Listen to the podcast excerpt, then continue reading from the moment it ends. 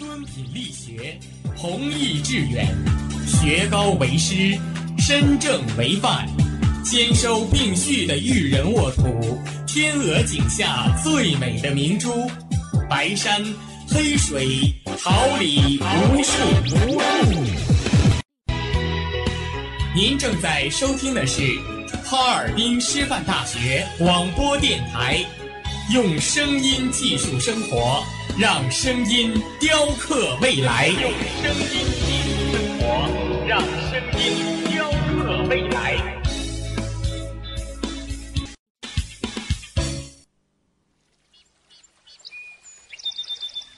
每一天，明媚的阳光照耀绽放的微笑，清新的雨水滋润鲜艳的蓓蕾。仰望那神峰之巅神奇的奥秘，俯视那最初的美丽，把快乐握在手心，摇晃出绚丽的梦想，让幸福溢满心口，荡漾起希望的涟漪。调频七十六点二兆赫，哈尔滨师范大学广播电台，化作纯白云朵，飘过你我心情的天空。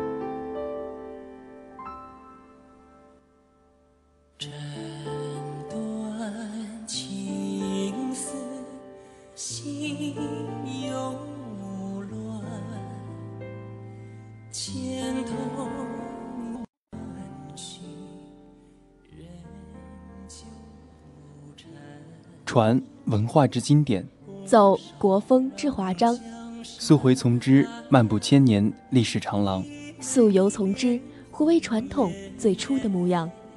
古道茶间，汉衣素服，带你博天下，看这世事繁华。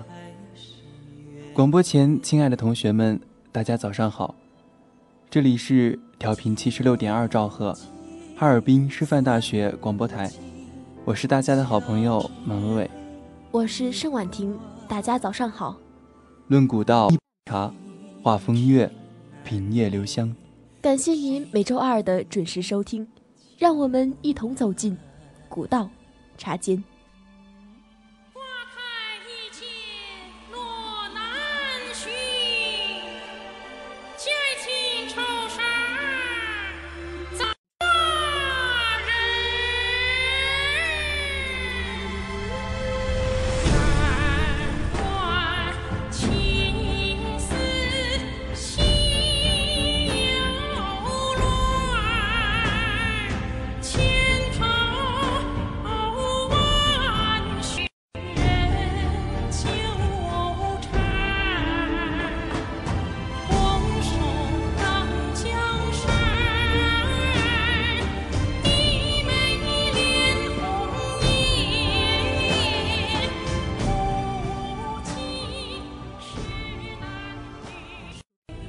光影偏心处，常年作答；水袖流转中，戏约历史。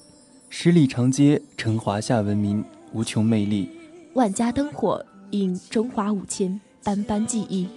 让我们一同翻开传统纹路。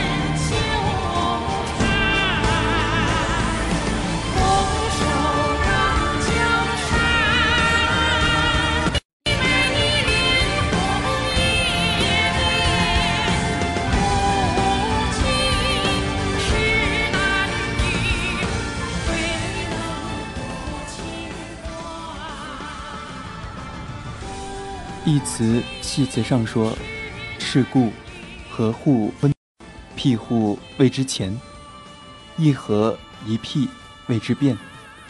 关门闭户为坤，打开门户为乾；一开一闭为变化。乾为天，坤为地，门户与乾坤，亦是建筑与天。人处在其中，便是与天地融为一体。”今天，就带领小耳朵们一起看一看天人合一的中国传统建筑。靠山面水，山水融合，最能体现天人合一的，便是这故宫。二十四位皇帝之宫，故宫亦称紫禁城、紫微宫。紫为紫微圆星，古时天上的星斗被分为三元、二十八宿。和其他星座，紫禁元星变为三元之一，中元。所居处在紫微元星中，天子便也模仿天地，以紫命名紫禁城，如此便尽显天子威严。天象赋予人，可谓达到天人合一了。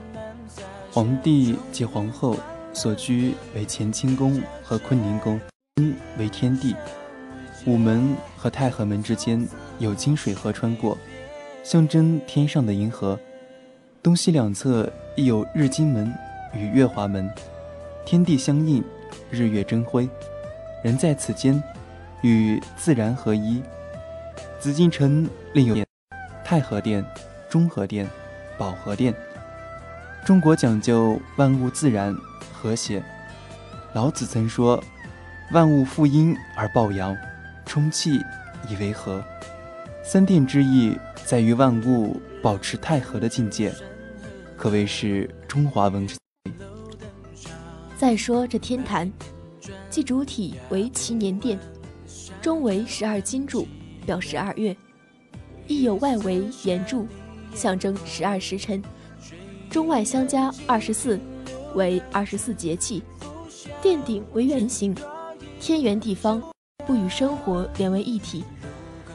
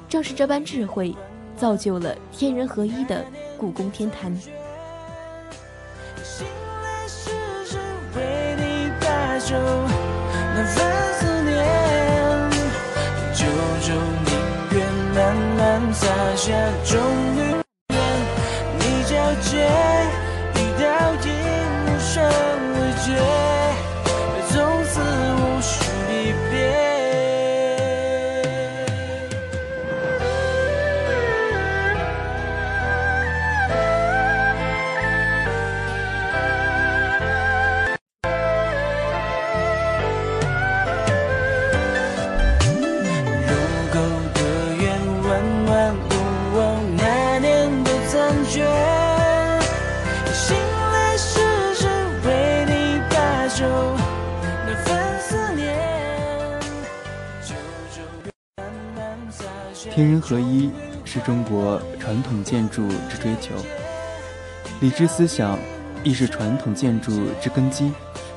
礼起源于宗教祭祀礼仪，而在儒家思想的统治下，礼不仅仅在人头脑中，现在建筑器物中。如《礼记·礼器》中记载：“天子之堂九尺，诸侯七尺，大夫五尺。”是三尺，三纲五常，人伦尊卑，于传统建筑上皆有体现。云开三千丈，雾暗楼台百万家。此处的百万家，便是指四合院，亦称四合房，由正房、倒座房和东西厢房组成，长幼有序，尊卑有别。四方小院中，正房也。给家中年长的老爷、太太居住，东西厢房则有晚辈居住。北房三间，仅有中间一间敞开为堂屋，是家人起居、招待客人所所用。这样的一层一层，阶段不同，地位不一，亦遵守了上下有分、内外有别的礼制思想。中国建筑亦有山水情节，山林风水。以达忘我之境界。人工自然的调和，院里院外的衔接，造就天上人间。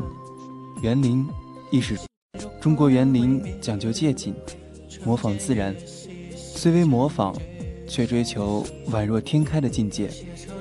幽深曲折之中，仿佛融入自然，这便是中国园林的最高境界了。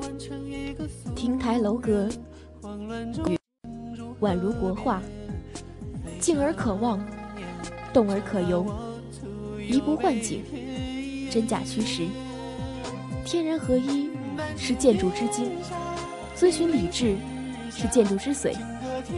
故宫富丽而不失威严，庙坛庄重而山林风水，四角飞檐，大气生于礼，生气产于情。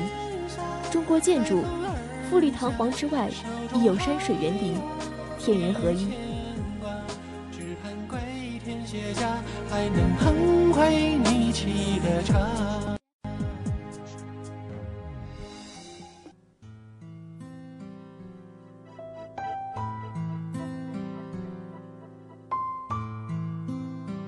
繁华山遁入口门，折煞了世人。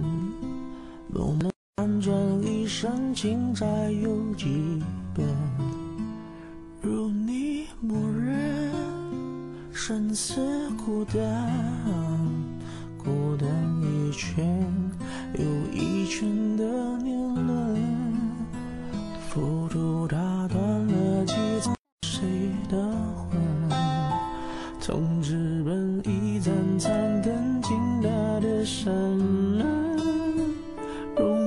再等。转身，等酒香醇，等你弹一曲古筝。浮生一梦，梦回千年；沧海一墨，长安成茧。笑谈万代千秋，风云人物，爱恨情仇。且看庙堂江湖，暮霭烟波，瞬息万变。小满，婉婷，带您花式倾听古人闲歌。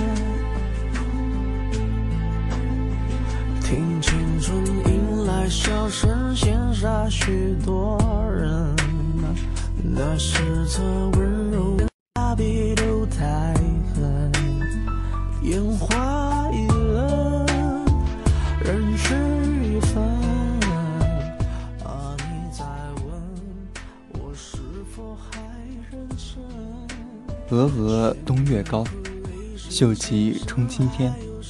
言字寂寞幽已悬。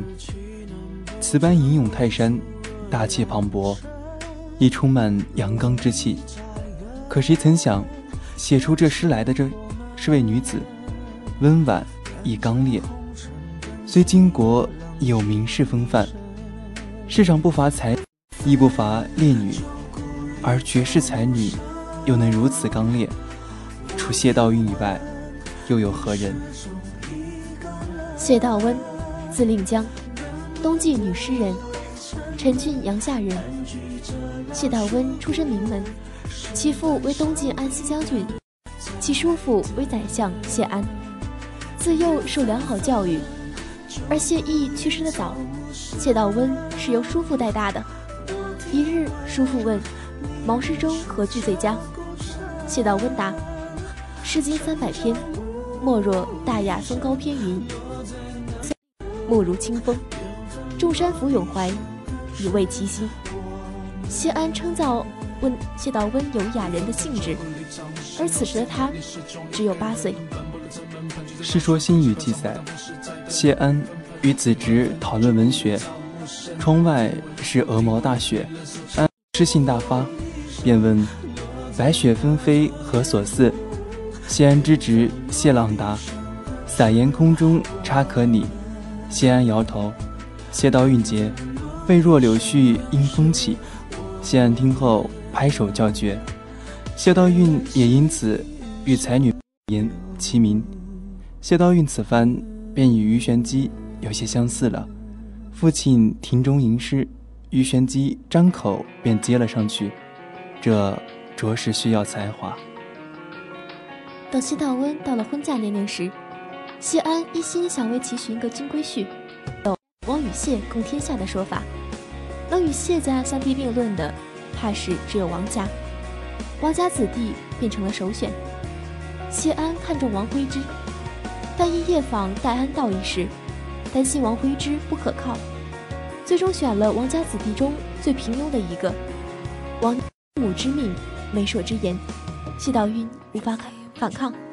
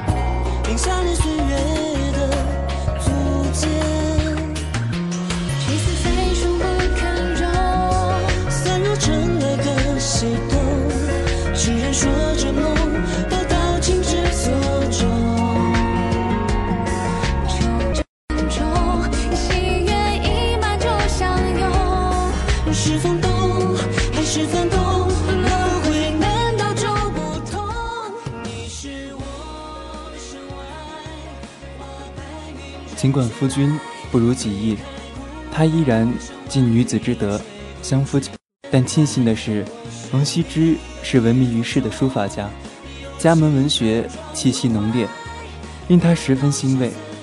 至少，他的才华得到发挥。王献之与友人谈诗论文时处于下风，谢道韫路过代为解围，可他依旧可以在文学大雅中。寻得一方境地，可刚可柔，事乱他不乱。孙恩之乱爆发，外面一片混乱，可他的夫君王凝之却在求神拜佛，说自己已经请了天兵解决。可惜道韫不糊涂，一介弱女子，召集男家丁训练，危难之际，赤手拿刀，奋勇杀敌，护住了三岁的外孙。王凝之与妻子均死于刀下，而谢道韫的气节使得孙恩顿生敬仰，留住了他，派人将其送回会稽。谢道韫的这番豪气，可谓是巾帼英雄之为。晚年居于会稽，尊古训，守妇道，终身未改嫁。历经幸福的早年，不得心意的姻缘，接下来是无奈的妻的生活。世间大乱，夫死而亡，保住了自己的性命，似乎看透世事，隐居会稽，终老孤独。他的才情堪比李清照，可他的爱情却不得心意。至少李清照还有过赵明诚，还有过那段花前月下，可她从一开始便对丈夫没有一丝爱意。但在那个年代，女子似乎是男人的附属品，她无法更改，也无力更改。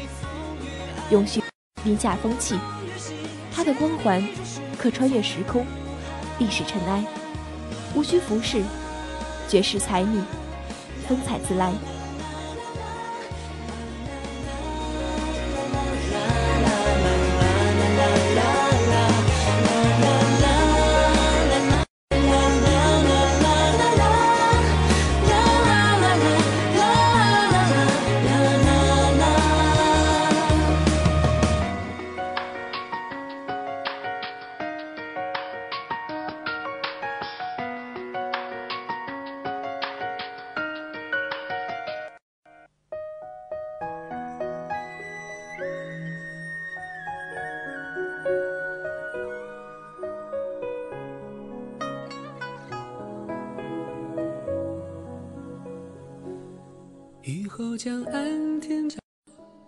舟新客知多少？远山现竹林芳草，春风拂绿了芭蕉。还没落尽把冬了，行云流水间，最是逍遥；笔墨丹青处，最是深情。绕留一抹淡雅清新。人间词话，许一场上世风华。听舟离合眺远方。饮一盏岁月留香，唱一曲往事飞扬。山水间歌声，回荡思念的滚烫。去年的家书两行，读来又热了眼眶。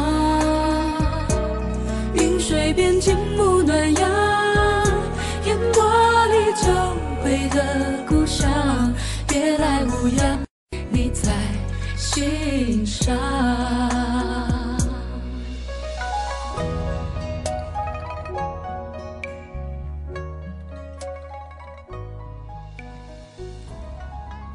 不久之后，是萧景提出，明小姐不能再待在山上。其实，明小姐以为萧景不知道，可一切都太明显了。美貌的鬼魂。不爱山下繁华，却陪着他这个百无一用的书生。如果说他先前念他是借语的知己，那么当明小姐的眼里再也藏不住他的思慕时，他就不能再留他了。明小姐第一夜吃了闭门羹，只在屋前等到鸡鸣。第二夜、第三夜，一夜夜过去了。灯亮着，紧闭的窗户上有他的影子。可无论他如何叩门，屋里的人都恍若未闻。他知道，原来深情亦是无情。他心里只有婉娘，自己与他。米小姐坐在他床前的地上，听着一墙之隔那个人翻书的声音。微笑而平稳的呼吸声，想起生前的事，那是很久很久以前，久的像是别人。她才十四岁，是养在深闺的小姐。那日，她在后园荡秋千，许是侍女推得太急了，她的团扇从手中飞出去，落在了墙外。他们靠墙搭了把，自己爬墙上头。只见墙外一个年轻人，拿着自己的扇子，正在看扇上的美人。他抬起头，那是一张极为俊朗的脸。年轻人来到墙外，把团扇递给他，展颜一笑。人还有娇艳。他看着他的笑颜，呆呆的，如痴了一般。年轻人见他不接，笑意愈深。小姐既嫌弃，便送给在下吧。他最后记得的，是他白衣远去的身影。日后，他便病了。不出两年，也就是刚十六岁的事。一日，只觉身体轻盈，他从床上起来，见那里还躺着一个自己，容颜灰白。屋内早已哭声大作。他走了好长的路，翻山越岭，去寻船上的主人。中元节那夜，他总算找到了山上，双脚已是血痕斑驳。冰小姐看着天边微微泛白，原来又坐了一夜，起身准备离开。可就在这时，那棵大榆树倒了。萧景在山下的私塾里醒来，一群人松了口气。其中一个汉子哈哈大笑：“我说先生，你真是命大，那三人合抱的大榆树，把你的茅屋，先生还能在阎王跟前捡回条命。我以为咱这私塾要换先生。”萧景一把抓住他：“你说什么？茅屋塌了？”一句话还没说完，就旋风般的冲了出去。看山上茅屋已成废墟，一棵连根拔起的榆树横在上面。萧景冲到废墟上，发了疯似的找着什么，终于在榆树下摸到了晚娘的灵牌。他拂去上面的泥土，喜极而泣。而时，那棵榆树。砰的一声压了下去，仿佛在这之前有什么东西在拖着他，而此时他终于没了阻碍，树身的重量把地面压出一条沟壑。萧景呆呆地望着压出的沟壑，就在刚才，牌还在树下，想到昨夜一墙之隔的明小姐，突然泪如雨下。山鏖战有赤木，摘地路，坐孤倾倒高呼。踏浪千里追日出，一幅苍长留一壶。呼延前面有新度，两心之孤注，此心不负。挑手抄袭惯几步，是将天下傲负。妙大处，皆催逐，八成醉心术。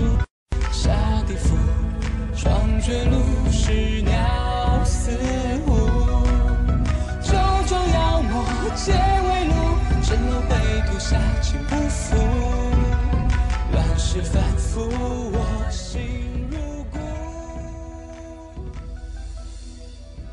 同学们，大家早上好，这里是调频七十六点二兆赫，哈尔滨师范大学广播台。感谢您准时收听每周二的早间栏目《古道茶间》，我是大家的好朋友满伟伟。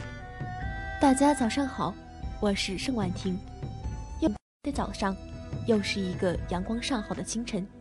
愿今日山水依旧，耳心悠悠。捧一盏香茗，剪一段墨香，我们永远在这里等你，等和你共赴这一场古风盛宴。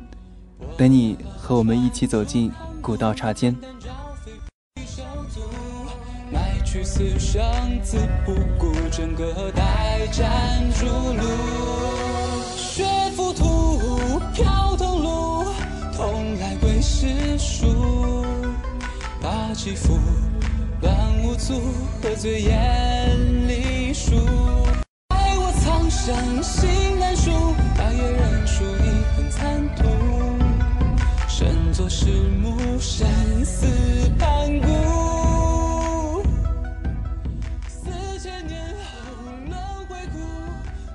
今天十一点五十到十二点三十，为您带来最现在读报。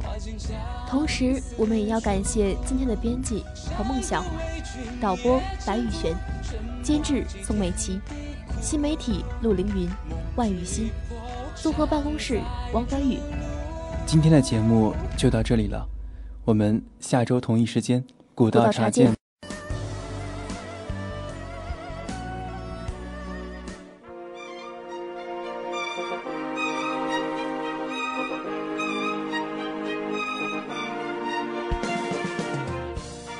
春华秋实，桃李不言。炫动之声，无限精彩。FM 七十六点。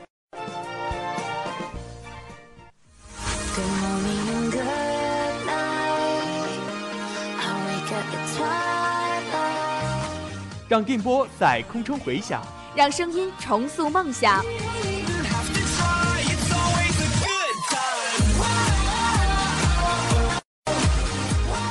在青春的旅途上，用电波打破沉寂；在年少的岁月里，让声音尘封迷茫。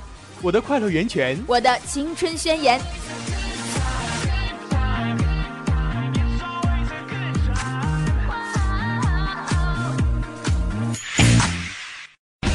哈尔滨师范大学广播电台，正青春，传递正能量。